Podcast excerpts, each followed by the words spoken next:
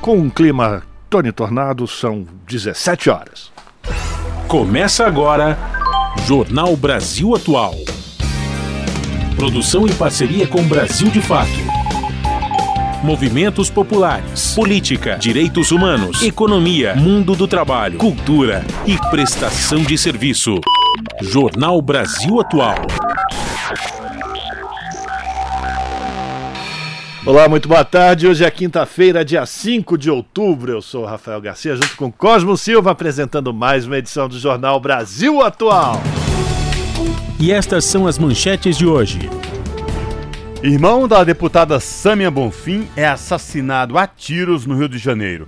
Grupo de médicos estava em um quiosque na Orla quando criminosos armados saíram de um carro e atiraram contra as vítimas. Sâmia Bonfim afirmou que está devastada com o assassinato do irmão. Em nota conjunta com também deputado Glauber Braga, com quem é casada, a parlamentar declarou que tudo indica que se trata de uma execução e cobrou imediata e profunda investigação. E o presidente Lula se solidarizou com as famílias das vítimas e determinou ao ministro da Justiça Flávio Dino que a Polícia Federal acompanhe o caso. Em São Paulo, deputados da oposição na Alesp conseguem adiar a aprovação de projeto de lei de Tarcísio de Freitas que anistia multas de Jair Bolsonaro de mais de um milhão de reais. E o preço da cesta básica cai na maioria das capitais e salário mínimo compra mais produtos. Carne, batata e café caem de preço enquanto arroz aumenta. Ministro do Trabalho Luiz Marinho diz que o governo deverá apresentar ao Congresso uma proposta de mudança na estrutura sindical com novos mecanismos para o financiamento dos sindicatos patronais e de trabalhadores. Estiagem na Amazônia ameaça a produção sustentável que mantém floresta em pé. A seca, que compromete navegação e isola comunidades pesqueiras, deve atingir 500 mil pessoas. Proposta de emenda à Constituição, a PEC do Plasma, passa na Comissão de Constituição e Justiça e vai ao plenário do Senado. A proposta permite a comercialização de plasma humano e pode colocar em risco a doação espontânea de sangue. Defensoria do Pará quer proibir que empresas de projetos de crédito de carbono entrem em assentamentos estaduais. Segundo os defensores, as atividades acontecem de forma ilegal em terras tradicionais. São 5 horas 2 minutos pelo horário de Brasília. Participe do Jornal Brasil Atual por meio dos nossos canais nas redes sociais. No Facebook, facebook.com barra Rádio Brasil Atual. No Instagram, arroba Rádio Brasil Atual. Ou no Twitter, arroba RA Brasil Atual. Tem também o WhatsApp, o número é 11 96893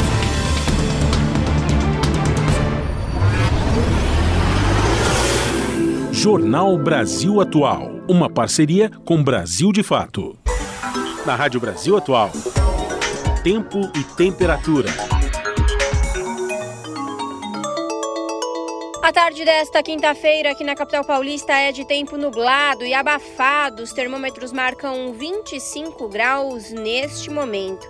Olha, tem previsão de pancadas de chuva com intensidade forte agora no final da tarde e durante o período da noite e madrugada também. Chuva essa que vem acompanhada de raios e ventos fortes áreas que já existem aí a previsão de alagamento e deslizamento de terra quando chove, toma cuidado, porque a chuva vai ser forte. A temperatura na madrugada fica na casa dos 19 graus na região da capital paulista. Em Santo André, São Bernardo do Campo e São Caetano do Sul, mesma coisa. A tarde desta quinta-feira é de tempo nublado. A temperatura neste momento está na casa dos 23 graus. Tem previsão de pancadas de chuva com intensidade forte agora no final da tarde. No período da noite e também na madrugada. Chuva acompanhada de raios e ventos fortes. Na madrugada, a temperatura fica na casa dos 19 graus. Em Mogi das Cruzes, a tarde desta quinta-feira é de tempo nublado, neste momento 23 graus. Tem previsão de pancadas de chuva com intensidade forte agora no final da tarde. Essas pancadas continuam também no período da noite e madrugada. A temperatura fica na casa dos 19 graus na madrugada na região de Mogi das Cruzes. E em Sorocaba, a tarde desta quinta-feira também é de tempo nublado e chove neste momento. Chuva com intensidade moderada forte. Agora 26 graus na região. Essas pancadas de chuva continuam no período da noite e madrugada. Chuva acompanhada de raios e ventania. Em alguns bairros tem chance de granizo. A temperatura fica na casa dos 20 graus na madrugada. No finalzinho do jornal, eu volto para falar como fica o tempo nesta sexta-feira. Na Rádio Brasil Atual, está na hora de dar o serviço. Vamos lá, 5 horas, 5 minutos, trânsito aqui na cidade de São Paulo, final de mais uma semana, sexta-feira, ou melhor, quinta-feira, gente, eu já estou querendo que chegue a sexta, quinta-feira molhada aqui na capital, e por conta disso o trânsito, ó, vai lá pro, pro alto, né? São 680 quilômetros de congestionamento na cidade por conta da, enfim, das vias com é, Alagamento. alagamentos, enfim, e eu tenho uma teoria que quando chove as ruas encolhem, você sempre tem congestionamento na cidade de São Paulo. As Mas pessoas começam a dirigir com mais cuidado, começa né? a andar de velocidade mais lenta. É, é isso. São 680 quilômetros, desses 680 quilômetros divididos da seguinte forma, Cosmo Silva. Na Zona Oeste são 233, na Zona Sul são 181, na Zona Leste 117, Zona Norte 93, por fim, região central 56 quilômetros de ruas e avenidas monitoradas pela CET com trânsito lento. E olha, a, estimativa da CET é de que esse índice aumente ainda mais daqui para frente. Lembrando também aos motoristas que possuem carros com placas finais 7 e 8, que nesta quinta-feira está proibida a circulação desses carros no centro expandido de São Paulo por conta do rodízio municipal de veículos. Se a situação está ruim no trânsito, a gente vai saber agora como é que está no transporte público sobre trilhos. Cosmo, boa tarde, diga aí como é que está a situação. Boa tarde, Rafael Garcia e ouvintes do Jornal da Rádio Brasil Atual. São 5 horas e 7 minutos. Olha, o metrô informa que, mesmo com esta chuva forte que caiu aqui na tarde de São Paulo, todas as linhas do metrô estão em funcionamento normal para os passageiros. As linhas azul, verde, vermelha, amarela, lilás, prata, todas em funcionamento, sem nenhuma intercorrência aí para os passageiros nesta tarde de quinta-feira. Uh, e esta mesma situação se repete nos trens da CPTM, que é a Companhia Paulista de Trens Metropolitanos, que atende a capital e a Grande São Paulo, incluindo o ABC Paulista. É, todas as linhas operando em situação de tranquilidade, sem nenhuma intercorrência. Lembrando que, inclusive, a linha Esmeralda, aquela entregue à concessão que é administrada pela Via Mobilidade, que estava com problema há dois dias, aparentemente já voltou à sua normalidade. Mas esta mesma linha, a Esmeralda, ontem, por causa da chuva forte, aconteceu um incidente na estação de Osasco. Você ficou sabendo, Rafael? Parece que caiu o teto, não caiu foi isso? O teto, caiu o teto, quase machucou aí os passageiros que lá estavam aguardando na plataforma. Enfim, esta estação de trem que faz parte da linha Esmeralda e esta linha que, segundo o governador bolsonarista Tarcísio de Freitas, é eficiência total. Mas saindo agora do modal transporte público sobre trilhos, vamos saber a situação para quem pretende pegar as rodovias Anchieta ou Rodovia dos Imigrantes nesta tarde chuvosa rumo à Baixada Santista ou quem vem de lá para o ABC e capital, Rafael. Pois é, Cosme ouvinte, se você pretende ir para o litoral nesse momento pela Anchieta Imigrantes, prepare-se porque vai pegar a Operação Comboio. Ela está em vigor a partir das praças de pedágio da Anchieta, do 31 e até ao 44, e da Imigrantes do 32 ao 47, por conta da neblina no alto da serra. Então os carros descem em velocidade lenta. Lá na Baixada, a rodovia Cônigo Domênico Rangoni, no sentido Guarujá, tem o tráfego lento do quilômetro 263 ao 262, só um quilômetro, por conta do grande número de veículos. Lembrando mais uma vez que o tempo está encoberto, tem neblina no alto da serra, a visibilidade não é das melhores. E também a pista sul da Anchieta está bloqueada no trecho de serra para obras. E por esse motivo, o sistema Anchieta Imigrantes está em operação 5x3. A descida é realizada pela pista norte da Via Anchieta e pista sul da Rodovia dos Imigrantes. Já a subida da serra acontece apenas pela rodovia norte da Imigrantes. Se você vai pegar a estrada, atenção redobrada e boa viagem. Rádio Brasil Atual 98.9 FM. Jornal Brasil Atual. Uma parceria com Brasil de Fato. São 5 horas e 10 minutos. A Polícia Federal deve acompanhar a investigação do assassinato de três médicos em um quiosque na orla da Barra da Tijuca, no Rio de Janeiro, na madrugada desta quinta-feira.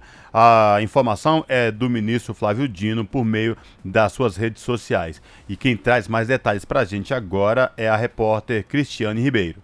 Segundo Lávio Dino, a decisão aconteceu por causa da hipótese de relação com a atuação no Congresso dos deputados federais pelo PSOL de São Paulo, Sâmia Bonfim e Glauber Braga, irmã e cunhado do médico Diego Ralph Bonfim, morto na ação. Além dele, foram vítimas dos disparos Marcos de Andrade Corsato, de 62 anos, e Perseu Ribeiro Almeida, de 33 anos. Os três são ortopedistas que atuam fora do estado do Rio e estavam na cidade para participar de um congresso internacional de ortopedia que começou nesta quinta-feira. Uma quarta vítima do ataque, também médico, ficou ferida e foi encaminhada ao Hospital Municipal Lourenço Jorge, no mesmo bairro. Segundo a Secretaria de Saúde do Rio, o médico foi atingido por três tiros e seu estado de saúde é estável. A Polícia Militar informou que os médicos foram vítimas de um ataque a tiros por homens que desceram de um carro em frente ao quiosque e fizeram os disparos. O caso está sendo investigado pela Delegacia de Homicídios da capital. O secretário de Segurança Pública de São Paulo, Guilherme Derrit, e o delegado-geral da Polícia Civil, Arthur Dian, informaram que a Polícia Civil do Estado também está enviando uma equipe ao Rio de Janeiro para auxiliar nas investigações. O presidente Lula também se manifestou pelo X, antigo Twitter. Na nota, o presidente diz que recebeu com grande tristeza e indignação a notícia da execução dos médicos e manifestou solidariedade aos familiares dos médicos políticos e aos deputados Sâmia Bonfim e Glauber Braga. Da Rádio Nacional no Rio de Janeiro, Cristiane Ribeiro. Pois é, e a deputada federal Sâmia Bonfim afirmou que está devastada com o assassinato do irmão médico Diego Ralph de Souza Bonfim. Em nota conjunta com também deputado Glauber Braga, que também é do PSOL, só que do Rio de Janeiro, com quem ela é casada, a parlamentar declarou que, abre aspas, tudo indica que se trata de uma execução e cobrou imediata e profunda investigação. Aqui em São Paulo, a bancada da Federação PT-PCdoB PV na Assembleia Legislativa também expressou condolências à deputada federal.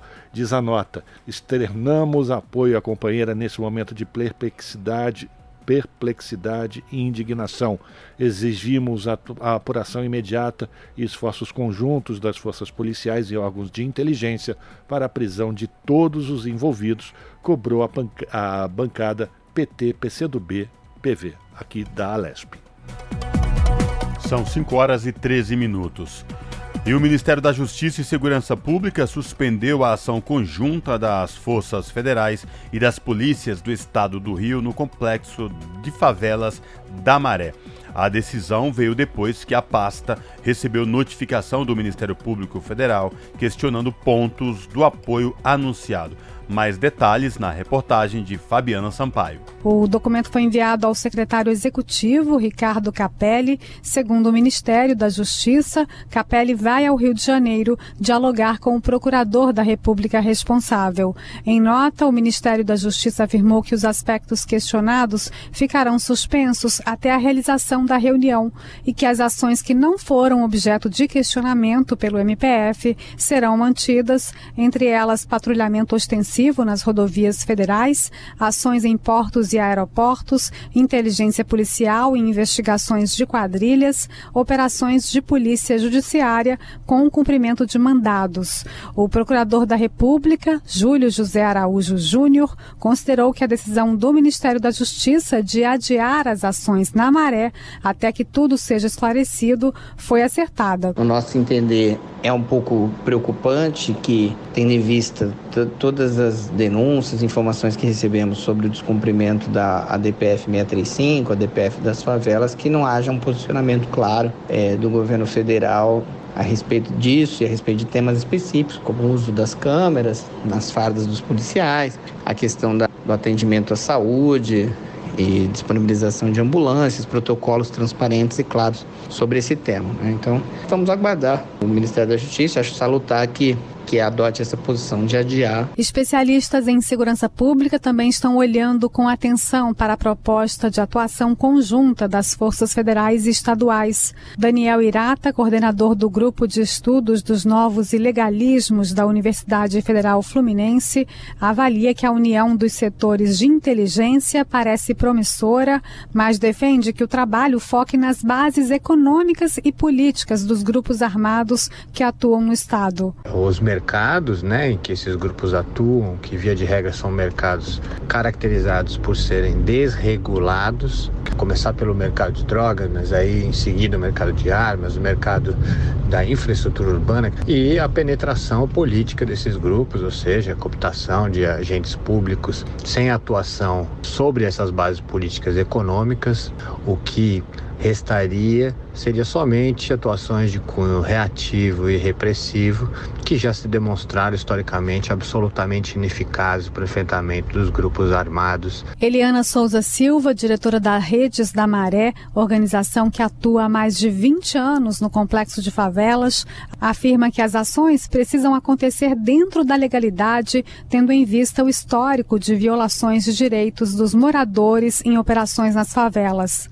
Como moradora da Nova Holanda, que é uma das 16 favelas da Maré, eu pude testemunhar, na maioria das vezes, uma abordagem muito violenta e muito pouco respeitosa. Para modificar a, o contexto atual, que é um contexto que favorece um tipo de atuação bélica, é preciso que a gente comece a trabalhar dentro de uma perspectiva republicana e respeitosa e reconhecedora dos sujeitos de direitos que estão ali. O sentido de, dessas ações deve ser justamente tentar garantir segurança para quem mora nesse conjunto de favelas. O Ministério da Justiça disponibilizou 570 agentes, sendo 300 da Força Nacional e 270 da Polícia Rodoviária Federal, além de 50 viaturas e 22 blindados para atuar nas ações conjuntas no Rio de Janeiro. Também serão destinados 95 milhões de reais para presídios de segurança máxima no estado. Da Rádio Nacional no Rio de Janeiro, Fabiana Sampaio. Jornal Brasil Atual. 5 horas e 17 minutos e a Constituição Federal Brasileira completa 35 anos. A Constituição Cidadã garantiu direitos civis e políticos das pessoas e o repórter Gabriel Brum traz mais informações.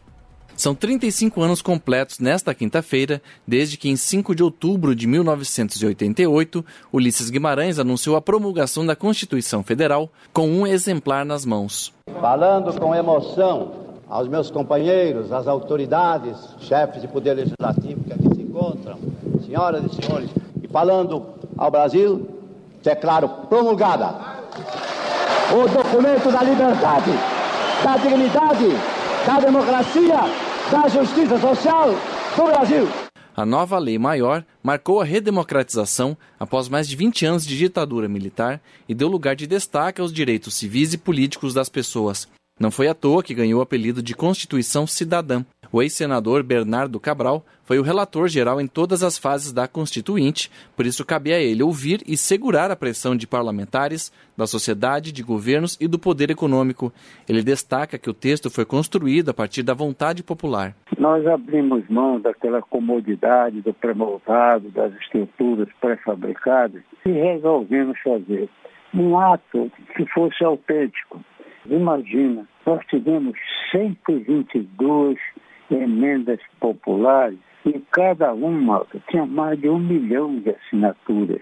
Pois foi aí exatamente que acabamos dizendo que esta é uma Constituição cidadã, e é verdade. O pesquisador da Fundação Casa de Rui Barbosa, Júlio Aurélio Lopes, defende que o país faça uma reflexão sobre a cidadania na democracia na Semana da Constituição. Então é preciso que a população saiba que o exercício de qualquer direito depende do exercício de outros direitos, de que nenhum direito é absoluto, de que a todo direito deve corresponder um dever. Isso é consciência cívica, isso é cultura cívica, isso é o que precisamos construir em nosso país. A Constituição de 88 garantiu direitos no trabalho e fundamentais, como a livre manifestação do pensamento e a liberdade de crença, entre outros. Ainda determinou o voto democrático para a escolha de governantes e a organização política do país. Com produção de Daniel Lima, da Rádio Nacional em Brasília, Gabriel Brum. São 5 horas e 20 minutos. E o governo consegue aprovar oito projetos que liberam mais de 2 bilhões e 700 milhões de reais para diversos ministérios e para o pagamento de organismos internacionais. A pedido da oposição, o Congresso Nacional retomou a multa para motoristas profissionais que não apresentarem exame toxicológico na renovação da Carteira Nacional de Habilitação. Da Rádio Senado, quem traz os detalhes é Érica Christian. A pedido da oposição, o Congresso Nacional derrubou vetos referentes ao marco das ferrovias e à atualização do Código de Trânsito Brasileiro, nesse último caso, para multar motoristas profissionais que deixarem de fazer exame toxicológico durante a renovação da Carteira Nacional de Habilitação. O prazo previsto é de 30 dias e a infração é considerada gravíssima. Também foram retomados os artigos que autorizam os Detrans a aplicarem a multa e o que determina o prazo de 180 dias para o Ministério do Trabalho regulamentar a aplicação e a fiscalização dos testes de forma periódica.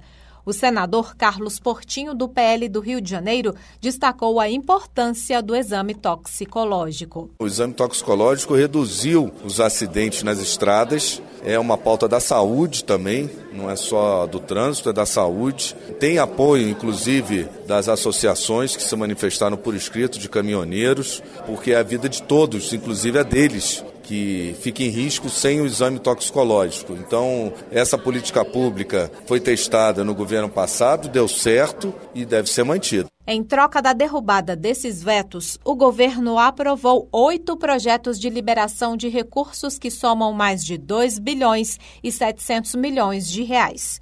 O líder do governo, senador Randolfo Rodrigues, do Amapá, destacou o repasse de 89 milhões de reais para o Ministério do Planejamento e Orçamento pagar contribuição a diversos organismos internacionais e o de 1 bilhão e 300 milhões de reais para os Ministérios da Saúde, Educação, Minas e Energia, Integração e Desenvolvimento Regional e o da Agricultura e Pecuária. Alguns recursos, por exemplo, dizem respeito a acordos internacionais que sem eles o Brasil não pode poderá participar da próxima Conferência do Clima, nem poderá reivindicar sediar a Conferência do Clima, a COP30, em 2025 aqui em Belém. E os PLNs 22 e 24 dizem respeito à liberação de recursos, sobretudo para os municípios, em um momento que, com a queda da arrecadação, os municípios brasileiros estão vivendo uma profunda crise. Também foram aprovados os repasses de 26 milhões de reais para a Companhia Docas do Rio de Janeiro ampliar e modernizar o cais da Gamboa no Porto do Estado e de 23 milhões de reais para o Ministério da Ciência e Tecnologia investir em segurança nuclear. Outro projeto repassa mais de 483 milhões de reais para 12 ministérios, entre eles o do Desenvolvimento e Assistência Social. Já o montante superior a 686 milhões de reais vai atender aos ministérios da Educação, de Minas e Energia e da Saúde. Os parlamentares liberaram 602 milhões de reais para a Companhia de Desenvolvimento dos Vales do São Francisco e do Parnaíba, a Codevasf, e para o Departamento Nacional de Obras contra as Secas o DENOX. Também foram contemplados com 127 milhões de reais os Ministérios da Justiça e Segurança Pública, Transportes, Integração Nacional, Desenvolvimento Regional, Cidades e Portos e Aeroportos. Já o último crédito de quase 38 milhões de reais vai para o Ministério da Defesa. Da Rádio Senado, Érica Christian. 5 horas 23 minutos, ainda em Brasília, o Conselho de Ética da Câmara absolveu dois deputados que foram acusados de quebrar o decoro parlamentar. Repórter Emanuel Brasil acompanhou. O Conselho de Ética da Câmara dos Deputados arquivou dois processos contra deputados por supostas quebras de decoro parlamentar. Foi arquivado o processo movido pelo PL contra a deputada Fernanda Melchiona, do pessoal do Rio Grande do Sul, por ter ofendido em plenário deputados favoráveis ao projeto do Marco Temporal de Terras Indígenas, votado no final de maio. No processo, o PL argumenta que a deputada abusou dos direitos do mandato quando chamou os deputados de assassinos do povo indígena. O relator do processo, o deputado Alex Manete, do Cidadania de São Paulo, considerou que não houve abuso do direito à livre opinião. Melchiona elogiou o relatório e disse que o processo partiu de uma visão machista e misógina acerca do trabalho das parlamentares no Congresso. Eu ouvi que nós éramos histéricas porque tínhamos defendido os povos originários no enfrentamento ao marco temporal. Na mesma linha, o deputado Chico Alencar, do pessoal do Rio de Janeiro, disse que a representação contra parlamentar faz parte de um combo do PL contra a manifestação de mulheres após a aprovação do marco temporal. Não se pode personalizar a disputa política e isso não aconteceu. Não foi ofender o deputado A, B ou C que votou pelo marco temporal, mas sim o próprio marco que a gente espera que o presidente Lula vete. Sobre o mesmo tema, o PL moveu processos contra as deputadas Célia Chacriabá, do pessoal de Minas Gerais, e Sâmia Bonfim, do pessoal de São Paulo. Durante a reunião, o Conselho também votou pelo arquivamento, conforme parecer do deputado relator Ganem, do Podemos de São Paulo, da representação movida pelo PL contra o deputado Macron, do PT do Rio Grande do Sul. O partido acusa o deputado de ter faltado com o decoro durante reunião da Comissão de Trabalho, quando Macron questionou a veracidade da facada desferida contra o ex-presidente Jair Bolsonaro em 2018. Na ocasião, o deputado Eduardo Bolsonaro, do PL de São Paulo, e Macron discutiram e foram contidos por colegas. Da Rádio Câmara de Brasília, Emanuele Brasil. São 5 horas e 26 minutos. Blogueiro Wellington Macedo de Souza negou participação nos atos golpistas de 8 de janeiro e no atentado à bomba no aeroporto de Brasília. O Wellington prestou depoimento nesta quinta-feira à CPI dos atos antidemocráticos da Câmara Legislativa do Distrito Federal. Mais detalhes na reportagem de Renato Ribeiro. Wellington foi condenado a mais de seis anos de prisão por participação na tentativa de explosão de uma bomba em um caminhão de combustível nas proximidades do aeroporto de Brasília em dezembro do ano passado. Além de Wellington, Alan dos Santos e George Washington também foram condenados pelo crime. O blogueiro afirmou que Alan colocou os explosivos no caminhão. Wellington disse ter sido usado por Alan, pois não sabia que ele levava explosivos para o aeroporto. Quando ele avistou o caminhão, ele pediu para eu parar na frente do caminhão. Ele aproveitou, baixou o vidro, rapidamente pegou a sacola no banco traseiro, tirou uma caixa, colocou parte do corpo fora e alcançou e jogou em cima do paralama do caminhão. E o senhor viu que tinha não banana vi, de dinamite? Não, não senhor. Aí eu vi na mão dele um controle. Ah, um controle remoto. Tipo de ar-condicionado, coisa Sim. parecida. Aí ele disse: não pare mais, pode seguir. Eu vou explodir o caminhão. Eu disse, ele confessou ali pro senhor naquele momento que explodiu o caminhão. Sim. Wellington foi preso em setembro na cidade do leste, no Paraguai. Ele estava foragido desde janeiro, quando rompeu a tornozeleira eletrônica. Segundo o Ministério Público, os três planejaram o crime no acampamento bolsonarista montado em frente ao quartel-general do Exército em Brasília. Mas o jornalista se declarou vítima de uma armadilha. Eu sou vítima de uma trama criminosa e diabólica de dois homens que eu não conhecia, não tinha nenhuma ligação política, nem profissional e nem pessoal com ambos e por ter um coração bom e inocentemente não percebi que eu estava ali caindo numa trama uma criminosa, armadilha, numa né? armadilha criminosa. Sim, e estou pagando não pelo meu erro, mas pelo o vacilo que eu dei de não ter percebido, não ter tido discernimento de ter caído naquilo. No depoimento, Wellington se declarou patriota e disse que votou em Jair Bolsonaro mas nunca pediu intervenção militar e estava no QG apenas como jornalista. Da Rádio Nacional em Brasília, Renato Ribeiro. 5 horas 28 minutos. E as eleições para os conselhos tutelares registraram crescimento de eleitores, mas a presença conservadora ainda é um grande desafio. Especialistas apontam urgência em equilibrar a influência de extrema-direita nesses conselhos. As informações chegam com Nicolau Soares, do Brasil de Fato. Dados divulgados pelo Ministério dos Direitos Humanos e da Cidadania apontam aumento na participação popular nas eleições para o Conselho Tutelar. Mas especialistas ouvidos pelo Brasil de Fato afirmam que o crescimento ainda não é suficiente e que a comunicação sobre o pleito precisa ser ampliada. O acompanhamento e a valorização do trabalho pós-eleições também são vistos como essenciais. O advogado Ariel de Castro Alves, especialista em direitos da infância e juventude, afirma que o cenário favorece movimentos conservadores na votação. Ele aponta que a eleição deve ser tratada como prioridade pelo poder público para envolver toda a sociedade.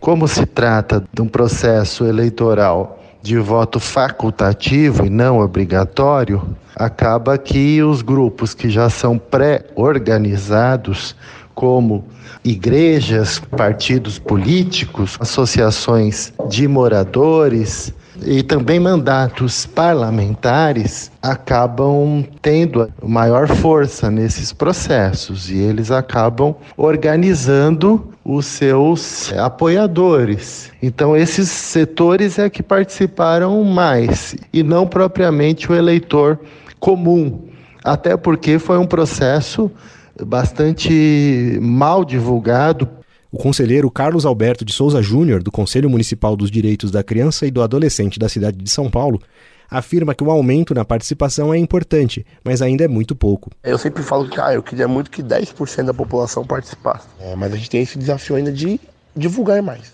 Acho que o maior, maior X que a gente perdeu ainda ampliar ainda mais a participação da sociedade, são dois elementos. A gente precisa melhorar os canais de comunicação e é divulgar o processo de escolha, mas também criar um método de divulgação dos candidatos. Um mapa do resultado das eleições na cidade de São Paulo, de autoria de Paulo César de Oliveira e publicado pelo Instituto de Cooperação Pública e Social, é um espelho da presença do campo conservador nos conselhos tutelares. Entre 260 eleitos e eleitas, 58% têm alinhamento com o campo conservador e 35% defendem a pauta progressista e a aplicação efetiva do ECA, o Estatuto da Criança e do Adolescente.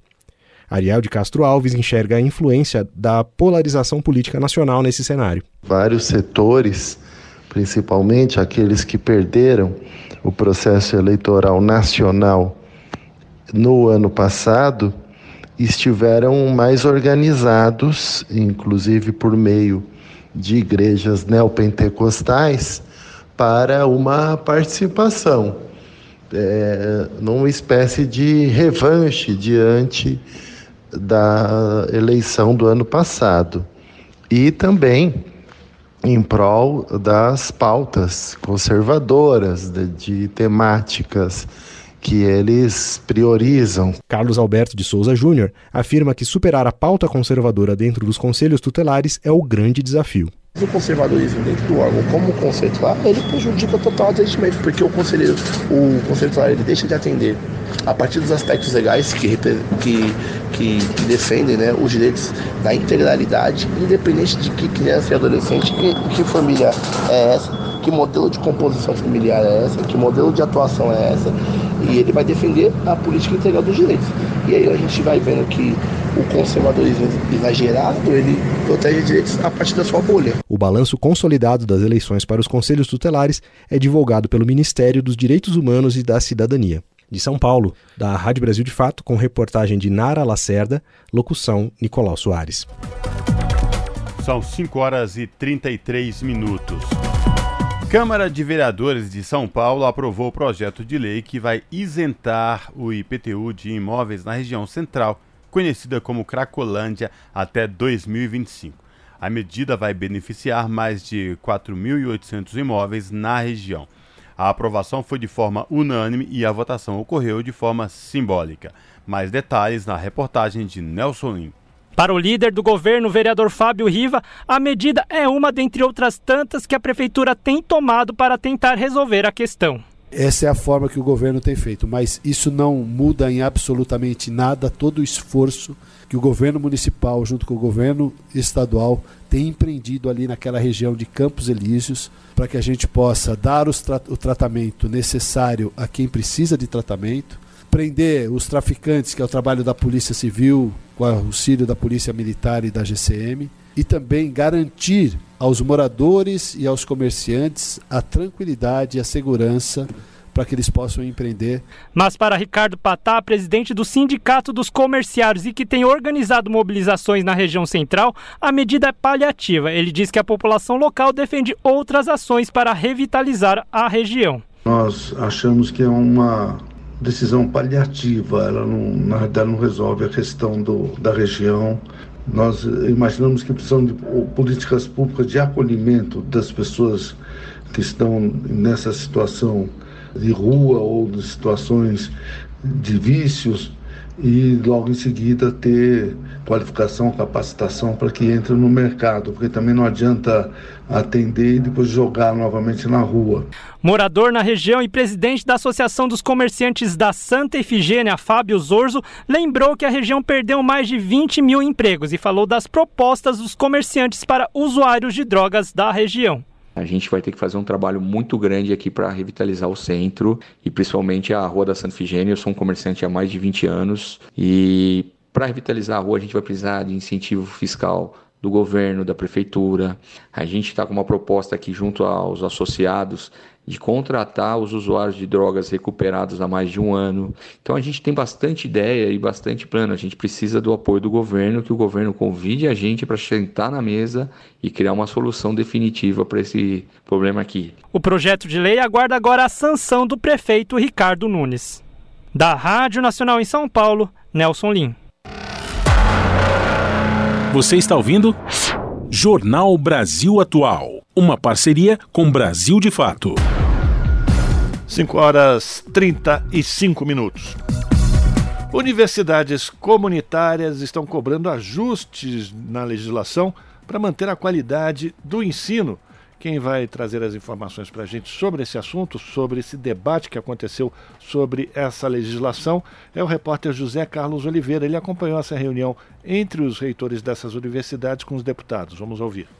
Reitores de universidades comunitárias mostraram na Câmara dos Deputados os principais desafios do setor e cobraram mudanças na legislação a fim de manter os bons índices oficiais de qualidade do ensino. O debate foi realizado em reunião conjunta das comissões de Educação e de Legislação Participativa sem fins lucrativos e mantidas pela sociedade civil, as universidades comunitárias surgiram na década de 1970, sobretudo em cidades interioranas da região sul. Desde 2013, são reguladas pela lei que as reconheceu como instituições comunitárias de educação superior de natureza privada. Hoje, existem cerca de 70 instituições do país que enfrentam problemas diários de custeio, fechamento de cursos, demissão de professores e concorrência com cursos de educação à distância como resumiu o reitor da Gaúcha Universidade de Caxias do Sul, Gelson Reck. Os dados mostram que temos qualidade, mas também os dados mostram que estamos morrendo devagarinho. Entre as soluções, o presidente da Associação Brasileira das Universidades Comunitárias, Cláudio Jacoski, aponta a necessidade de ajuste legislativo. Sobre a questão do marco legal, né? De nós ver um novo modelo de financiamento das comunitárias com recurso público, imaginando que esse será um modelo de qualidade para o futuro do Brasil. Eu diria que hoje a gente está totalmente amarrado na questão legal e nós estamos apertadas pelo orçamento, disputando um mercado desleal, onde o objetivo é corte de custos. Jacoski argumenta que a própria lei atual já sinaliza caminhos ao permitir que as universidades comunitárias recebam recursos públicos e mantenham parceria com órgãos públicos na oferta de serviços. Organizador da audiência e coordenador da Frente Parlamentar em Defesa do Setor, o deputado Pedro Uxai, do PT de Santa Catarina, defendeu a criação de um grupo de trabalho nos Ministérios da Educação e de Ciência e Tecnologia em busca de ações concretas. No Congresso, Uxai também concorda com ajustes na lei que surgiu de proposta relatada por ele em 2010 na Câmara. Elas querem ter oportunidade de serem melhores ainda. Eles não querem precarizar. Olha a dor de todo mundo aqui. Tem que ter demitido doutor, tem que fechar programas. Nós queremos potencializar as universidades comunitárias. A mediação aqui do Congresso, esse novo marco legal. A coordenadora da Secretaria de Regulação e Supervisão da Educação Superior do MEC, Giovana Gamba, informou a intenção de valorizar o papel das universidades comunitárias dentro do ecossistema educacional composto composto por instituições públicas e privadas com fins lucrativos. A CAPES, órgão do MEC responsável pelo apoio a professores e a pós-graduação, mantém 41 universidades comunitárias no Sistema Nacional de Pós-Graduação e também apoia o setor por meio de um programa de suporte desde 2017. Neste ano, a CAPES repassou 16 milhões e 800 mil reais para o custeio de programas, valor 305% superior ao de 2022. O diretor do programa de bolsas da CAPES, Laerte Ferreira Júnior, reconheceu a relevância das comunitárias na formação acadêmica de mestres e doutores. Eu comparo uma instituição comunitária de educação superior a uma Santa Casa. Se uma Santa Casa fechar, a saúde, o SUS, fica totalmente comprometido. Então, nós estamos falando de instituições que têm um compromisso com o país. O INEP, responsável pela avaliação do ensino superior no Brasil, apresentou os bons resultados de qualidade obtidos pelas universidades comunitárias, principalmente as vinculadas às associações catarinense e gaúcha. Da Rádio Câmara de Brasília, José Carlos Oliveira. São 5 horas e 39 minutos. O preço da cesta básica de alimentos caiu em 14 capitais do país no mês de setembro, em comparação a agosto. As maiores quedas ocorreram em Brasília, Porto Alegre e Campo Grande. As principais elevações ocorreram em Vitória, Natal e Florianópolis. Os dados divulgados hoje são do Departamento Intersindical de Estatística e Estudos Socioeconômicos, o DIESE, que pesquisa mensalmente o preço da cesta de alimentos em 17 capitais.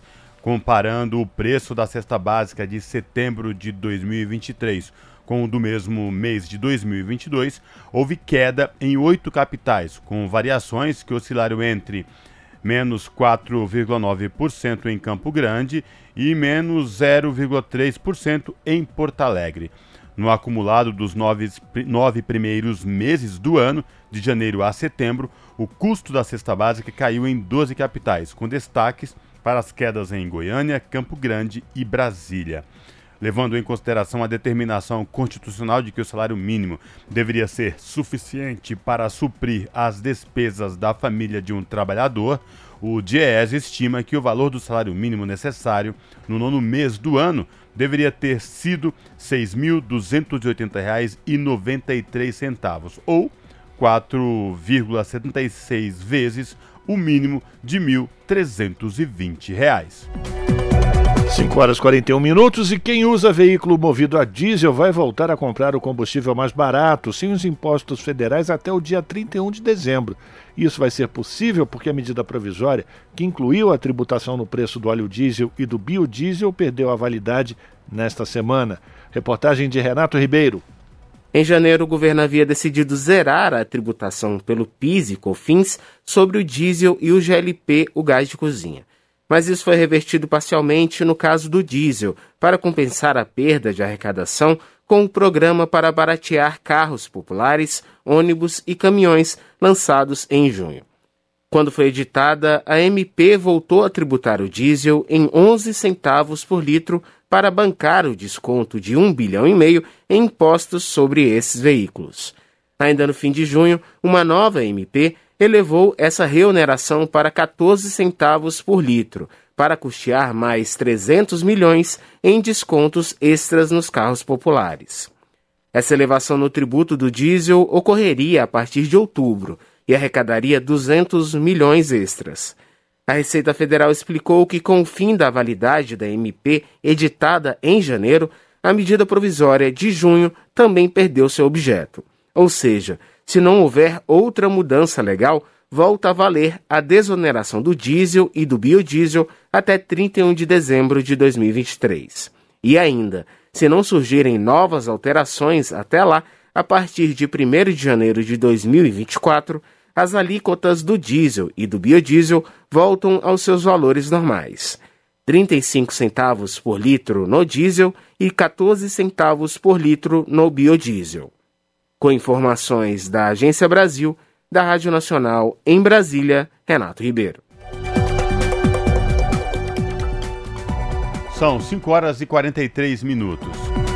O Senado aprova compensação financeira para estados que perderam receitas com a redução do ICMS sobre os combustíveis. Apesar do voto favorável, a oposição alerta para o corte no orçamento da saúde para garantir os repasses aos governos. Da Rádio Senado, quem traz os detalhes é Érica Christian. O plenário do Senado aprovou o projeto que vai garantir um repasse de 27 bilhões de reais para os estados e o Distrito Federal pelas perdas decorrentes da redução do ICMS, imposto sobre circulação de mercadorias e serviços dos combustíveis no segundo semestre do ano passado, quando foi sancionada a Lei Complementar 194 de 2022, que limitou a alíquota do tributo em 18%.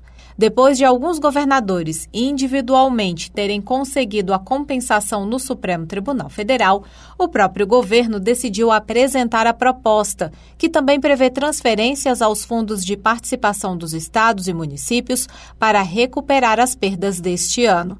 Apesar do voto favorável para atender aos municípios, o líder da oposição, senador Rogério Marinho, do PL do Rio Grande do Norte, alertou que o projeto vai retirar 20 bilhões de reais dos orçamentos da saúde e da educação.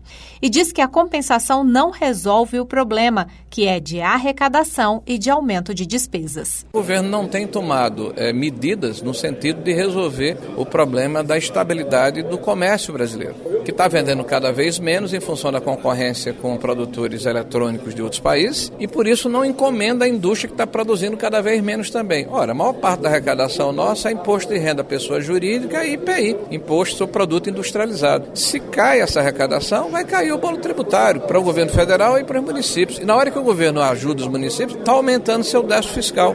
O líder do governo no Senado, Jacques Wagner, do PT da Bahia, explicou que neste ano a equipe econômica teve que seguir o teto de gastos até agosto e depois as regras do novo marco fiscal.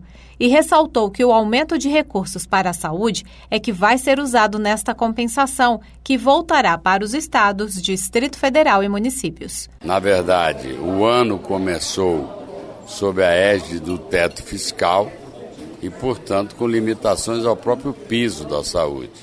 O teto só caiu em agosto. Aí agora querer que se aplique a inexistência do teto, ou seja, o piso de 15% da receita corrente líquida, a partir de janeiro, vai tirar da onde?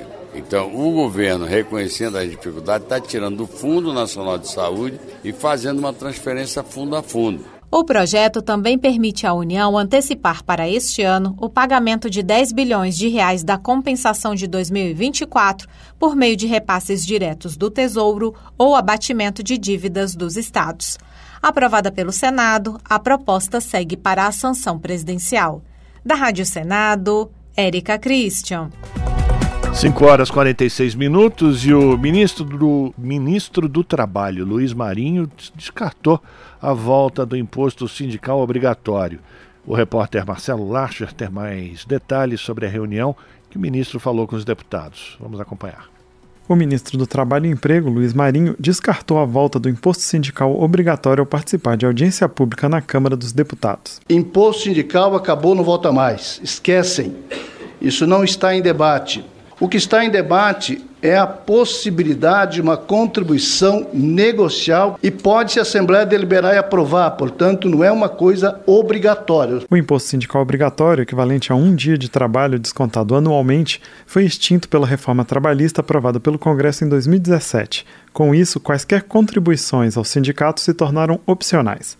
Luiz Marinho diz que o governo deverá apresentar ao Congresso uma proposta de mudança na estrutura sindical, com novos mecanismos para o financiamento dos sindicatos patronais e de trabalhadores. Uma proposta de reorganização da estrutura sindical e, e estará inserido, sim, a necessidade de enfrentar o debate sobre finanças dos sindicatos. E vale para trabalhadores e empregadores, reafirmo, não é só para um lado, é para os dois lados. O deputado Orlando Silva, do PCdoB de São Paulo, apoiou o debate sobre a reforma sindical, porque não é possível que os sindicatos funcionem sem financiamento. Quando essa casa votou o fim do imposto sindical, não foi para libertar trabalhador cosíssima alguma, foi para atacar os sindicatos. Acerta o governo quando pauta debater alternativas para o sindicalismo no Brasil, para o seu funcionamento, para o seu fortalecimento, para o seu financiamento. O ministro Luiz Marinho reiterou críticas às regras sobre terceirização criadas em 2017 que liberaram a medida para qualquer atividade e disse que o governo enviará uma proposta com mudanças no saque aniversário do FGTS, também alvo de debates na Câmara. Durante a audiência, o deputado Kim Kataguiri, do União de São Paulo, questionou a autonomeação do ministro para um dos conselhos do Serviço Social do Comércio, o SESC. O deputado foi à justiça contra o ato. Luiz Marinho respondeu que, por lei, a pasta ocupa vagas em várias entidades. Da Rádio Câmara de Brasília, com informações de Ralph Machado, Marcelo Larcher. Você está ouvindo? Jornal Brasil Atual, uma parceria com Brasil de Fato. São 5 horas e 49 minutos. Estiagem na Amazônia ameaça a produção sustentável que mantém a floresta em pé. A seca, que compromete navegação e isola comunidades pesqueiras, deve atingir 500 mil pessoas e está só no começo. As informações com Murilo Pajola, do Brasil de Fato. Nas últimas semanas, o estado do Amazonas viveu uma sequência de tragédias causadas pela seca e pelo calor extremos. Uma comunidade ribeirinha a 170 quilômetros de Manaus foi engolida por uma cratera depois que um barranco no rio Purus desabou. Duas pessoas morreram e outras 300 foram afetadas diretamente. Também perto da capital amazonense, milhares de peixes apareceram mortos na superfície do Lago do Piranha. Moradores relatam que a água ficou imprópria para o consumo.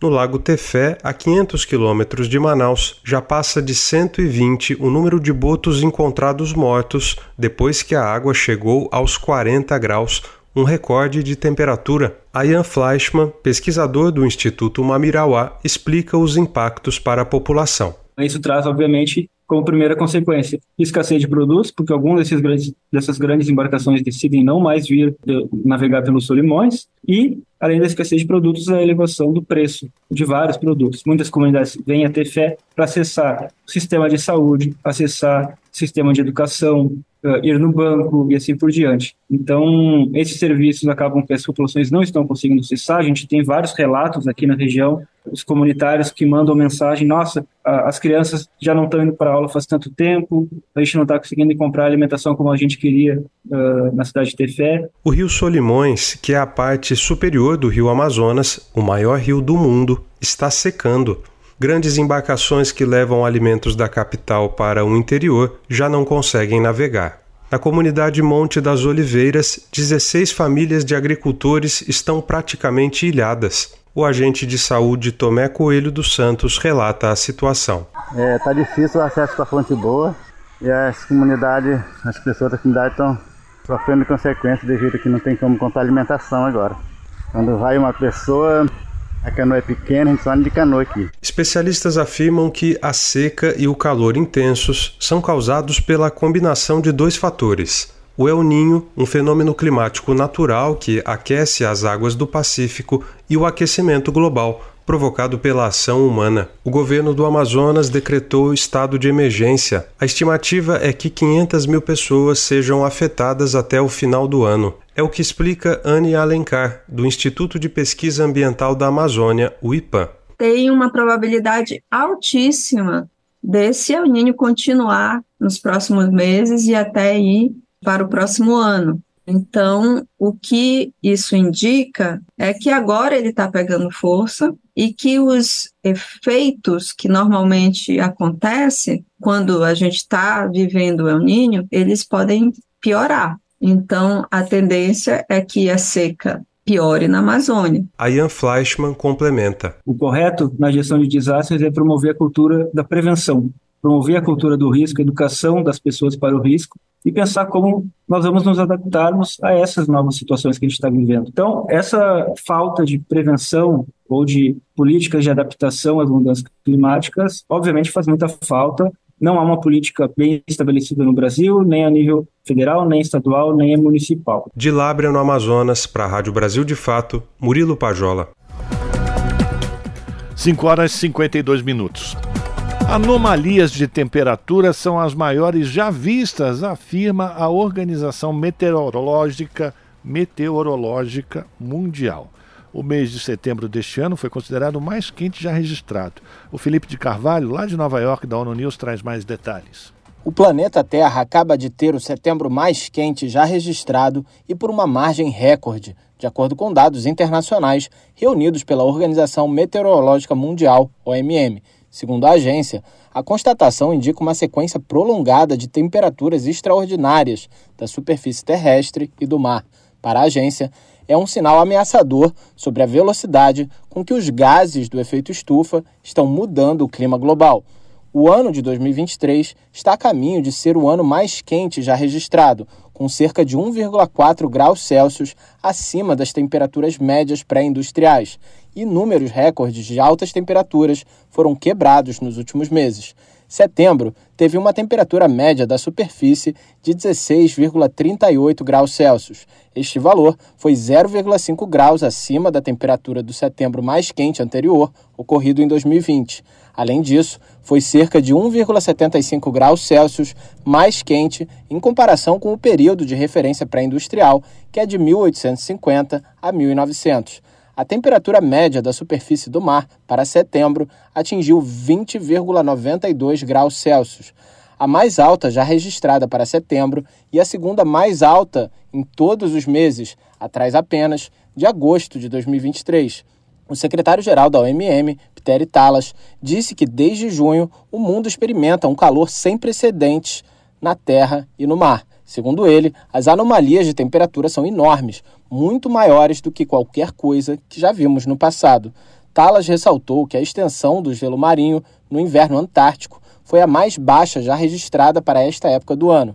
Para ele, o que é especialmente preocupante é que o evento El Ninho ainda está se desenvolvendo e, portanto, podemos esperar que essas temperaturas recordes continuem por meses, com impactos em cascata em nosso meio ambiente e sociedades. O secretário-geral da OMM disse que a agência trabalhará com parceiros na comunidade científica para tentar entender quais fatores adicionais estão contribuindo para esse aquecimento excepcional.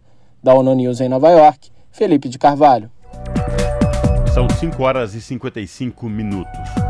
A Defensoria do Pará quer proibir que empresas de projetos de crédito de carbono entrem em assentamentos estaduais. Segundo os defensores, as atividades acontecem de forma ilegal em terras tradicionais, colocando em risco as comunidades e o meio ambiente.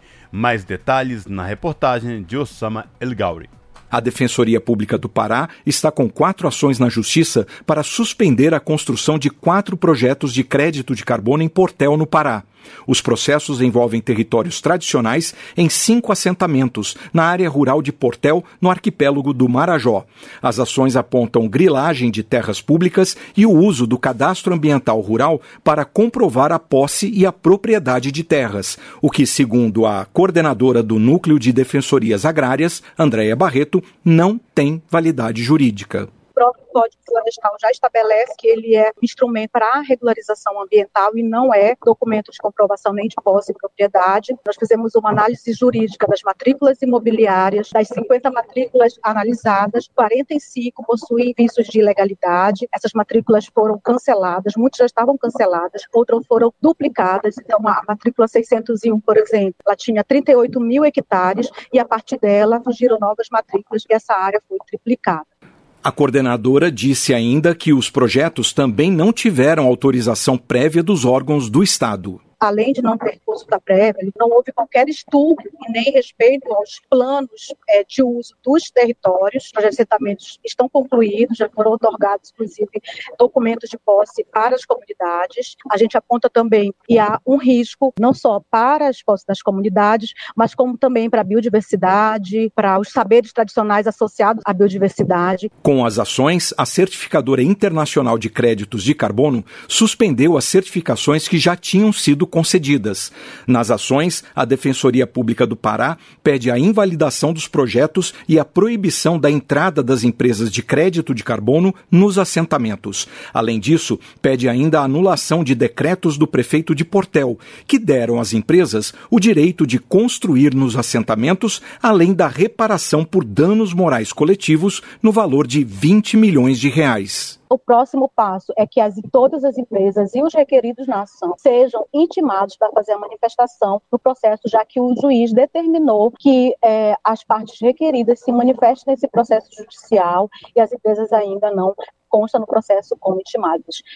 Dez empresas nacionais e internacionais responsáveis pelos projetos de créditos de carbono são citadas nas ações, que alcançam também os supostos proprietários das terras, agentes responsáveis pelos cadastros ambientais rurais e a própria Prefeitura de Portel.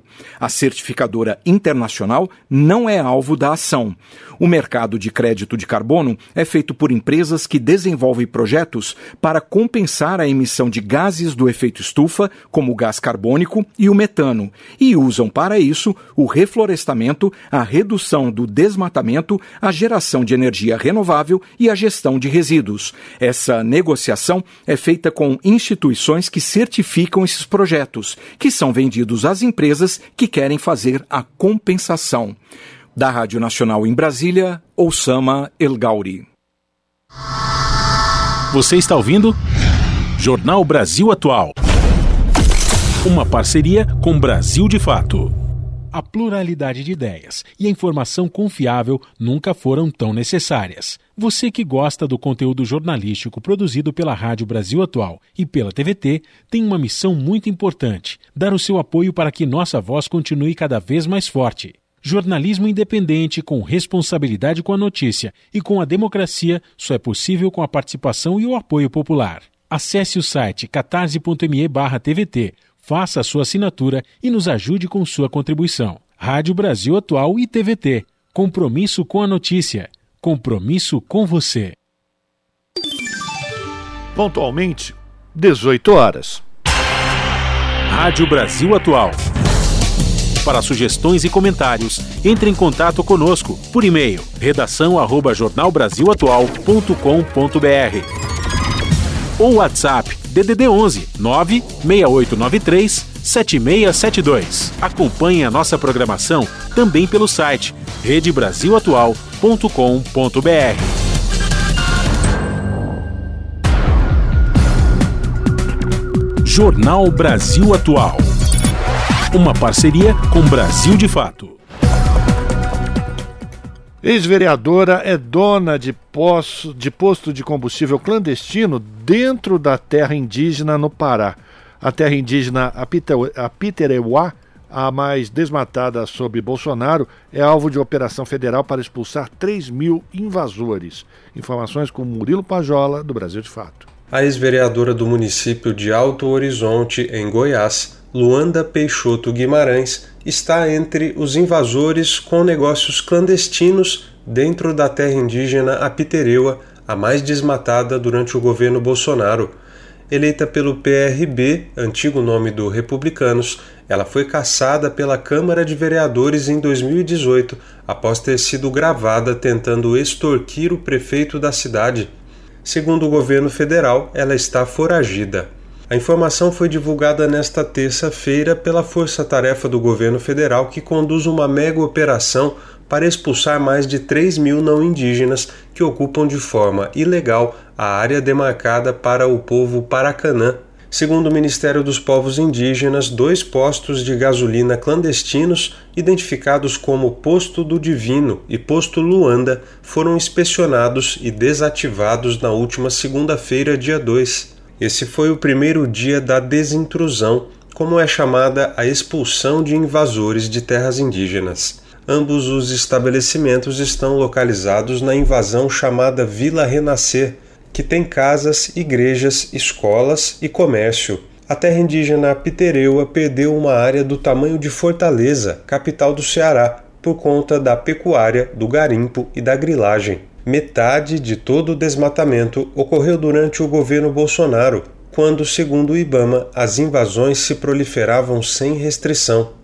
Neste ano, o Ibama começou a desativar os acampamentos clandestinos e conseguiu derrubar o desmatamento em 94% no primeiro semestre, números do Instituto Socioambiental. De acordo com o governo federal, também foram identificados 15 pontos com rebanho bovino e realizadas abordagens de 10 veículos que transportavam 199 animais dentro da terra indígena. Os moradores da invasão Vila Renascer foram notificados pelo oficial de justiça que terão que deixar o local.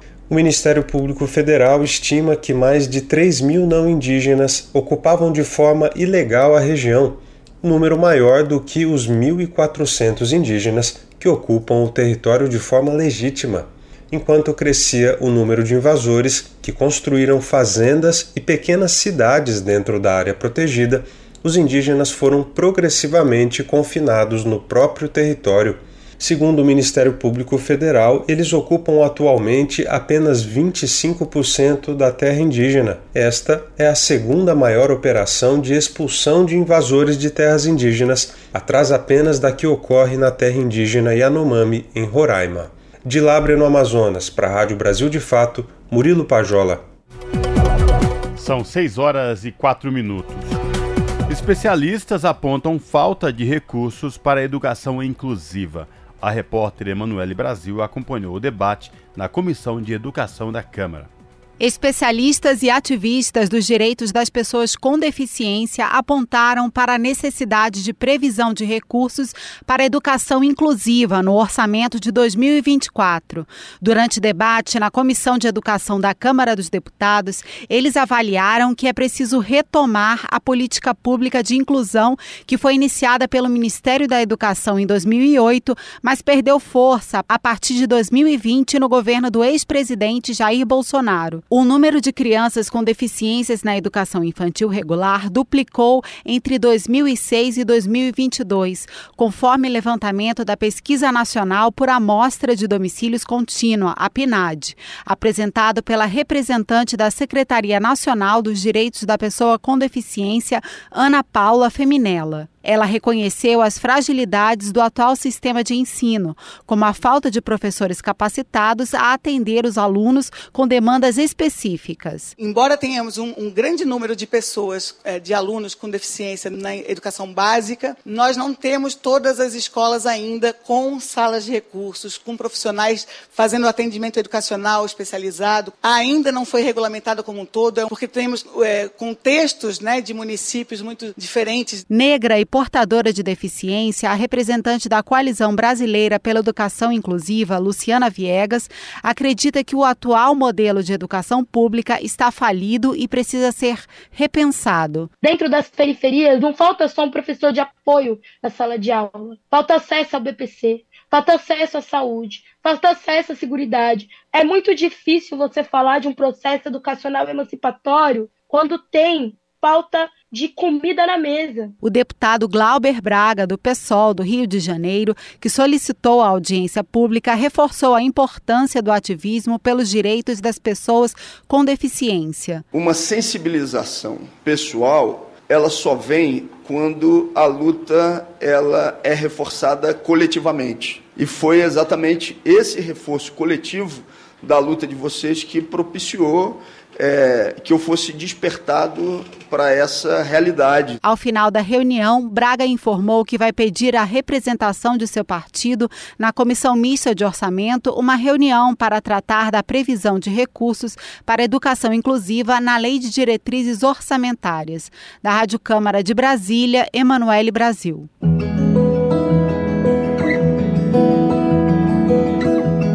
Momento agroecológico.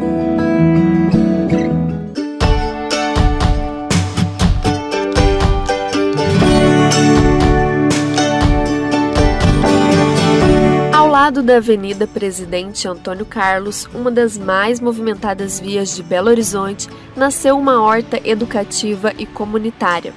Administrada pelo Centro de Referência de Segurança Alimentar e Nutricional, Mercado da Lagoinha, o canteiro trabalha técnicas de agroecologia e integra circuitos de educação do CRESAM.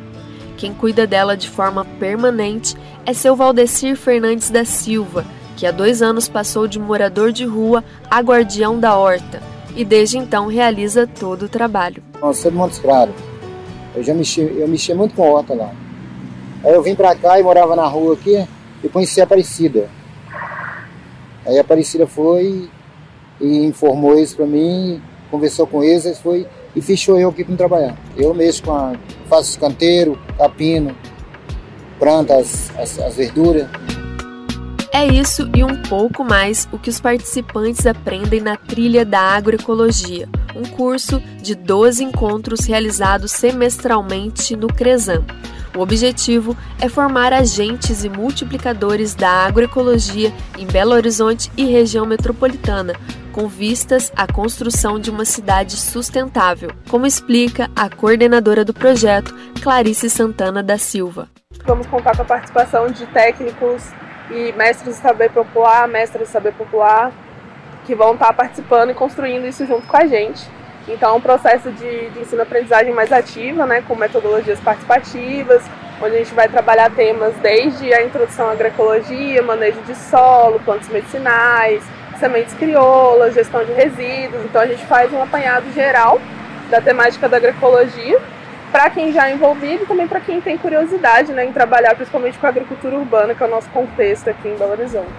Além de ser parte da prática do Trilha da Agroecologia, a Horta integra outras atividades realizadas pelo CRESAM, como circuitos de educação alimentar e nutricional voltado a crianças, que buscam formar alunos da rede pública sobre a produção, a rotulagem e o preparo de alimentos.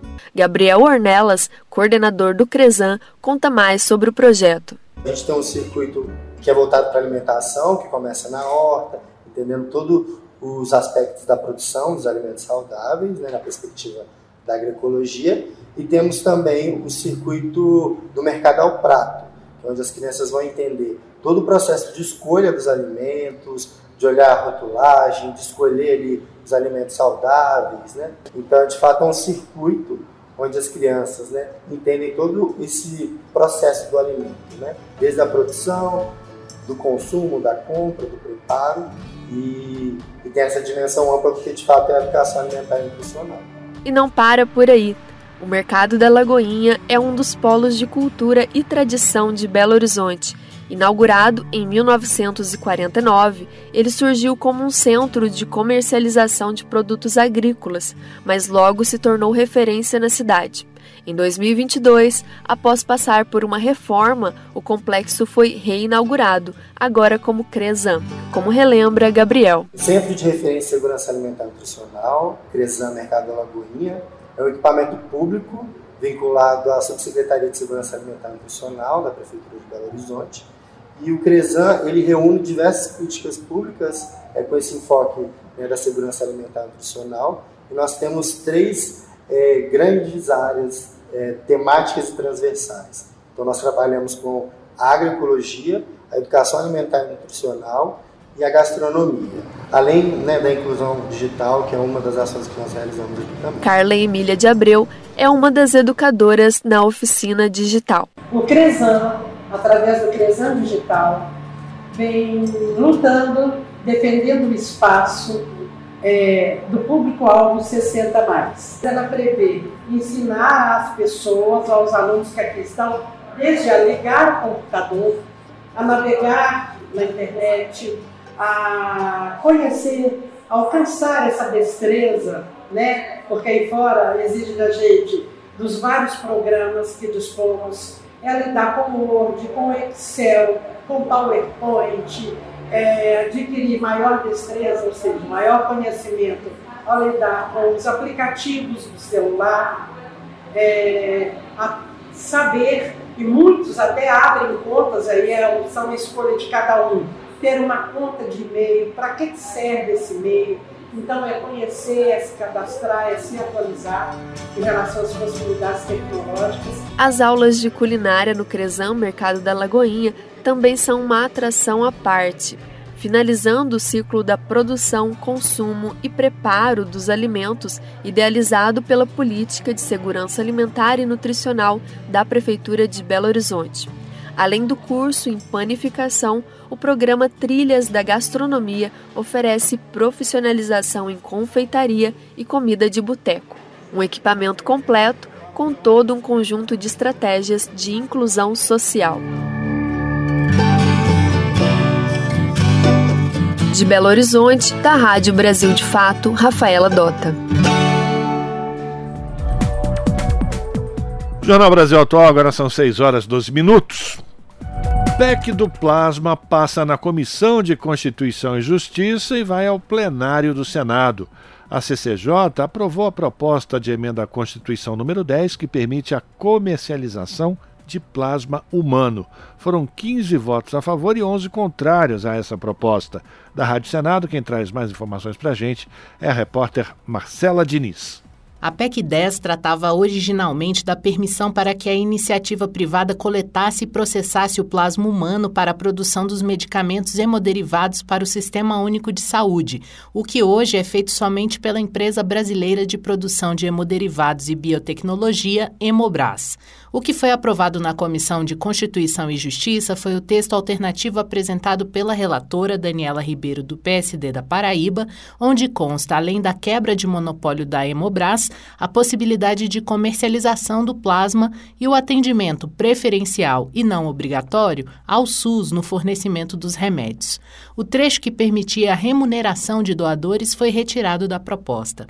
A senadora argumenta que a Hemobras não tem capacidade de atender a demanda por hemoderivados, que o plasma não processado é desperdiçado e que o modelo proposto na PEC é realidade em outros países e pode baixar o preço desses medicamentos. Quando a gente fala em abrir a iniciativa privada para auxiliar, a gente está falando em baratear medicamentos para o SUS. É óbvio que a concorrência vai baixar o medicamento e o SUS vai comprar mais barato. O autor da PEC, Nelsinho Trade, do PSD de Mato Grosso do Sul, defendeu a aprovação da proposta como forma de resolver o problema da falta de hemoderivados que hoje obriga a importação dos medicamentos. Isso precisa ser resolvido no Brasil. E aí as pessoas que têm imunodeficiência precisam do remédio para poder viver. A senadora Mara Gabrilli, do PSD de São Paulo, se manifestou contra a PEC por entender que o desperdício de plasma pode ser resolvido com a ajuda de empresas privadas, mas sem envolver a comercialização do material. Sabemos bem que o objetivo de qualquer comércio é o lucro.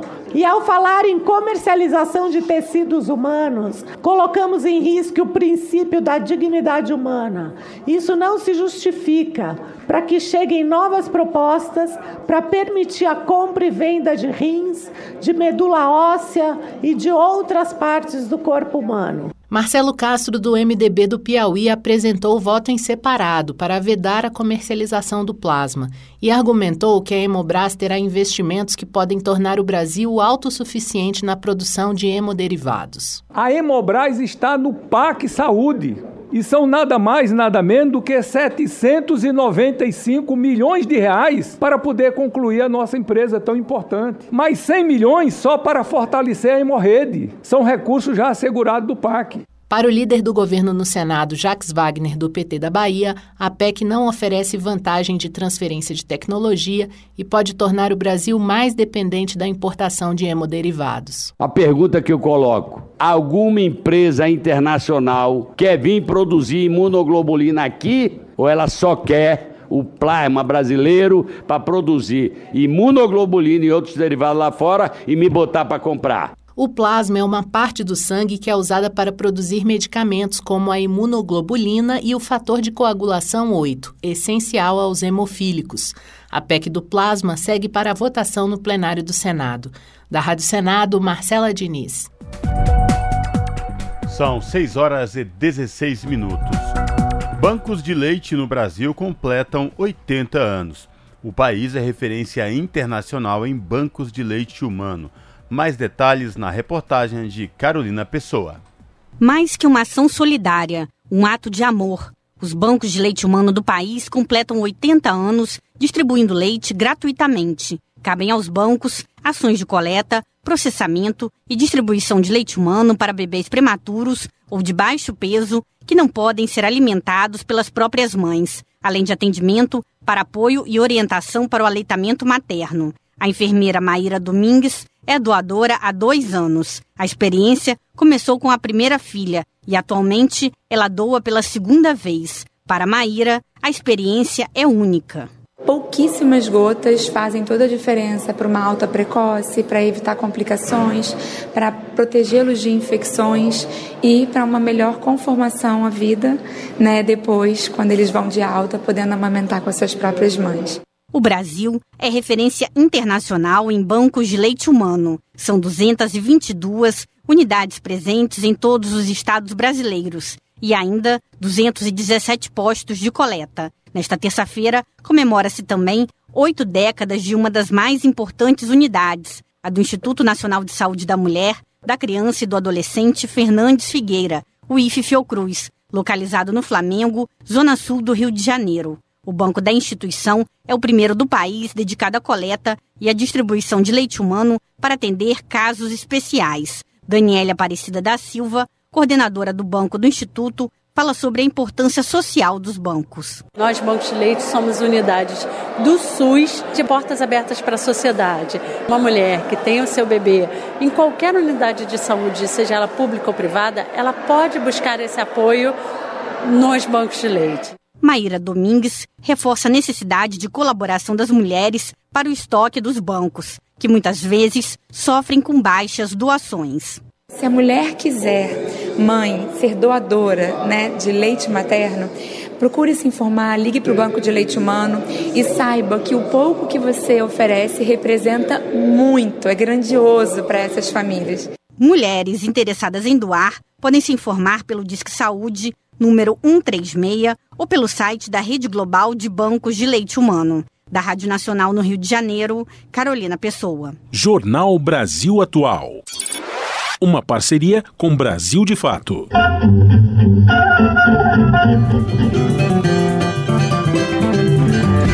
Mosaico Cultural, uma produção Rádio Agência Brasil de Fato. O rádio pode ser importante na construção do conhecimento e na emancipação popular. Nesse sentido, há 60 anos, Paulo Freire apresentou o projeto da Rádio Universidade, na cidade do Recife, em Pernambuco. O historiador Dimas Veras brasileiro considera o projeto como revolucionário esse, esse projeto da Rádio Universidade, um projeto, a bem dizer, revolucionário e inovador. Inovador no sentido que ele transforma a comunicação numa ferramenta de pesquisa, de ensino-aprendizagem e de transformação do mundo. As primeiras transmissões foram feitas em agosto de 1962 e em setembro do ano seguinte começaram de forma definitiva na época, o Recife passava por uma efervescência cultural em áreas como literatura, música, cinema, jornalismo e teatro. No Brasil, era período de reabertura política após o Estado Novo de Getúlio Vargas, que durou até meados da década de 40, como conta Dimas. É um período de euforia democrática, é um período de reabertura, de reorganização das forças democráticas populares. Todos esses movimentos participam disso. No Recife a gente vê um movimento de cultura e educação popular muito forte, esses movimentos sociais ligados à alfabetização, mas também à construção e à divulgação dos fogueiros, dos elementos da cultura popular a gente tem uma cena artística e cultural que começa a ganhar força. Na época, Paulo Freire era vinculado à Universidade do Recife, hoje conhecida como UFPE, Universidade Federal de Pernambuco. A emissora fazia parte do SEC, Serviço de Extensão Cultural, liderado pelo próprio patrono da educação do Brasil. Paula Reis, professora do Departamento de Comunicação da UFPE, explica o contexto. Imagina que isso era 63 ia já se criando um conflito, uma tensão em torno, né, do golpe militar. E aí o que acontece em 64 com o golpe, na imprensa começa a vir, logicamente, né, várias matérias dizendo que era necessário descomunizar a rádio universidade, que era necessário acabar com aquela a rádio comunista, e aí realmente ela sofre, como todo SEC, né? Sofre uma intervenção e vai mudar radicalmente o seu projeto. Ao longo de 60 anos, a rádio chegou a ser invadida durante a ditadura militar e teve sua proposta remodelada. Entre diferentes interesses e disputas, chegou a ficar fechada mais de uma vez.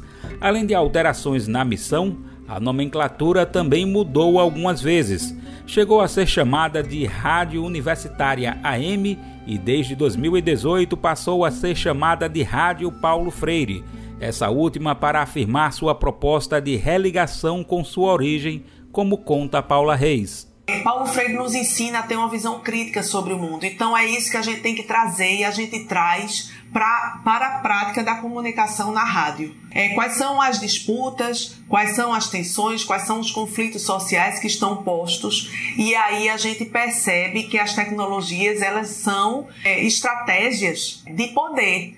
Então a gente também precisa se apropriar e a gente precisa usá-las em benefício de informação de qualidade. Penso que nessa linha de, de Paulo Freire, pensando na tecnologia, a gente vai então construir uma comunicação dialógica. Hoje a emissora funciona como rádio escola e tem metade da programação elaborada pela sociedade civil. As redes sociais já foram utilizadas para a criação de pontos focais de diálogo com as comunidades.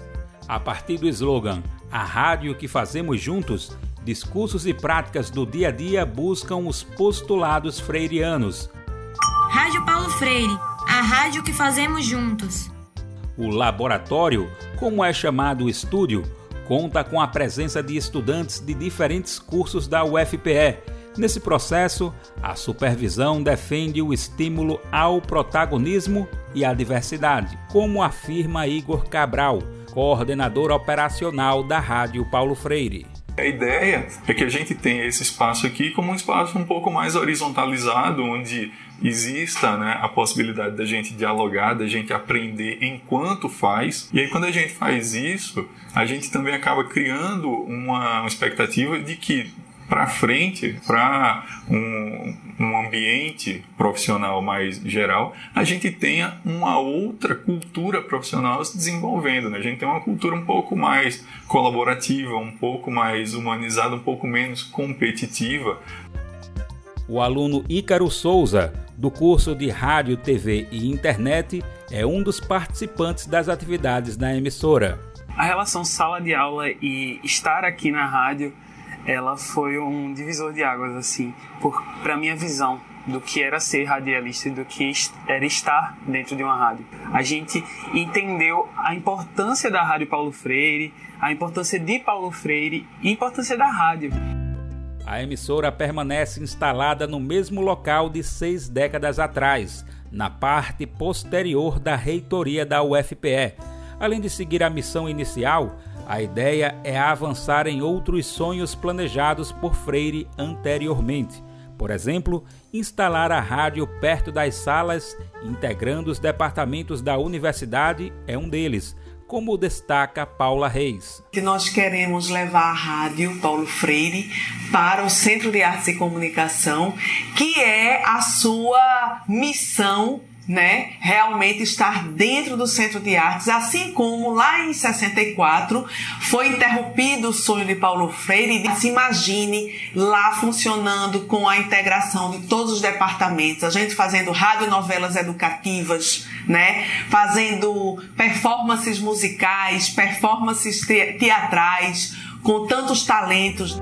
A aluna Eduarda Nóbrega, do curso de Rádio, TV e Internet, também integra a Rádio Paulo Freire. Estar aqui, vivenciar um pouco disso aqui, do que a universidade ela me proporciona, é com certeza uma das minhas maiores gratificações, assim, de estar dentro da universidade e experimentar tudo que tem a me oferecer, mesmo com os sucateamentos dos últimos anos. É, e estar tá sobrevivendo isso aqui é algo maravilhoso e eu creio que é algo que Paulo Freire está muito orgulhoso, que apesar das circunstâncias, nós estamos produzindo e nós estamos atingindo outras pessoas. Do Recife, da Rádio Brasil de Fato, Daniel Lamir. A pluralidade de ideias e a informação confiável nunca foram tão necessárias. Você que gosta do conteúdo jornalístico produzido pela Rádio Brasil Atual e pela TVT tem uma missão muito importante: dar o seu apoio para que nossa voz continue cada vez mais forte. Jornalismo independente, com responsabilidade com a notícia e com a democracia, só é possível com a participação e o apoio popular. Acesse o site catarse.me TVT, faça a sua assinatura e nos ajude com sua contribuição. Rádio Brasil Atual e TVT. Compromisso com a notícia. Compromisso com você. Na Rádio Brasil Atual. Tempo e temperatura. A sexta-feira na região da capital paulista tem mudança no tempo, não tem mais previsão de chuva, hein? A temperatura volta a subir e o sol aparece entre nuvens, com máxima de 30 graus e mínima de 19 graus. Na região do ABC Paulista, sexta-feira será de tempo predominantemente ensolarado, já não tem previsão de chuva e a temperatura sobe, máxima de 30 graus na região do ABC e mínima de 19 graus. Temperatura continua alta também em Mogi das Cruzes. A sexta-feira será de tempo parcialmente nublado, de sol entre nuvens e não tem previsão de chuva. Máxima de 29 graus e mínima de 19 graus. E em Sorocaba, mesma coisa. Sexta-feira será de sol entre nuvens, tempo abafado e já não tem previsão de chuva. Temperatura sobe, máxima de 31 graus e mínima de 20 graus. Larissa Borer, Rádio Brasil Atual. E a gente vai terminando aqui mais uma edição do Jornal Brasil Atual, que teve trabalhos técnicos de Fábio Balbini na apresentação Cosmo Silva e eu, Rafael Garcia. Você vai ficar agora com o papo com o Zé Trajano às sete da noite. Você tem o seu jornal aqui pela TVT. Nós voltamos amanhã, a partir das cinco da tarde, com mais uma edição do Jornal Brasil Atual. A todas e todos que nos acompanharam até agora, um ótimo final de quinta-feira e amanhã a partir das 5 horas, mais uma edição com vocês. Até lá!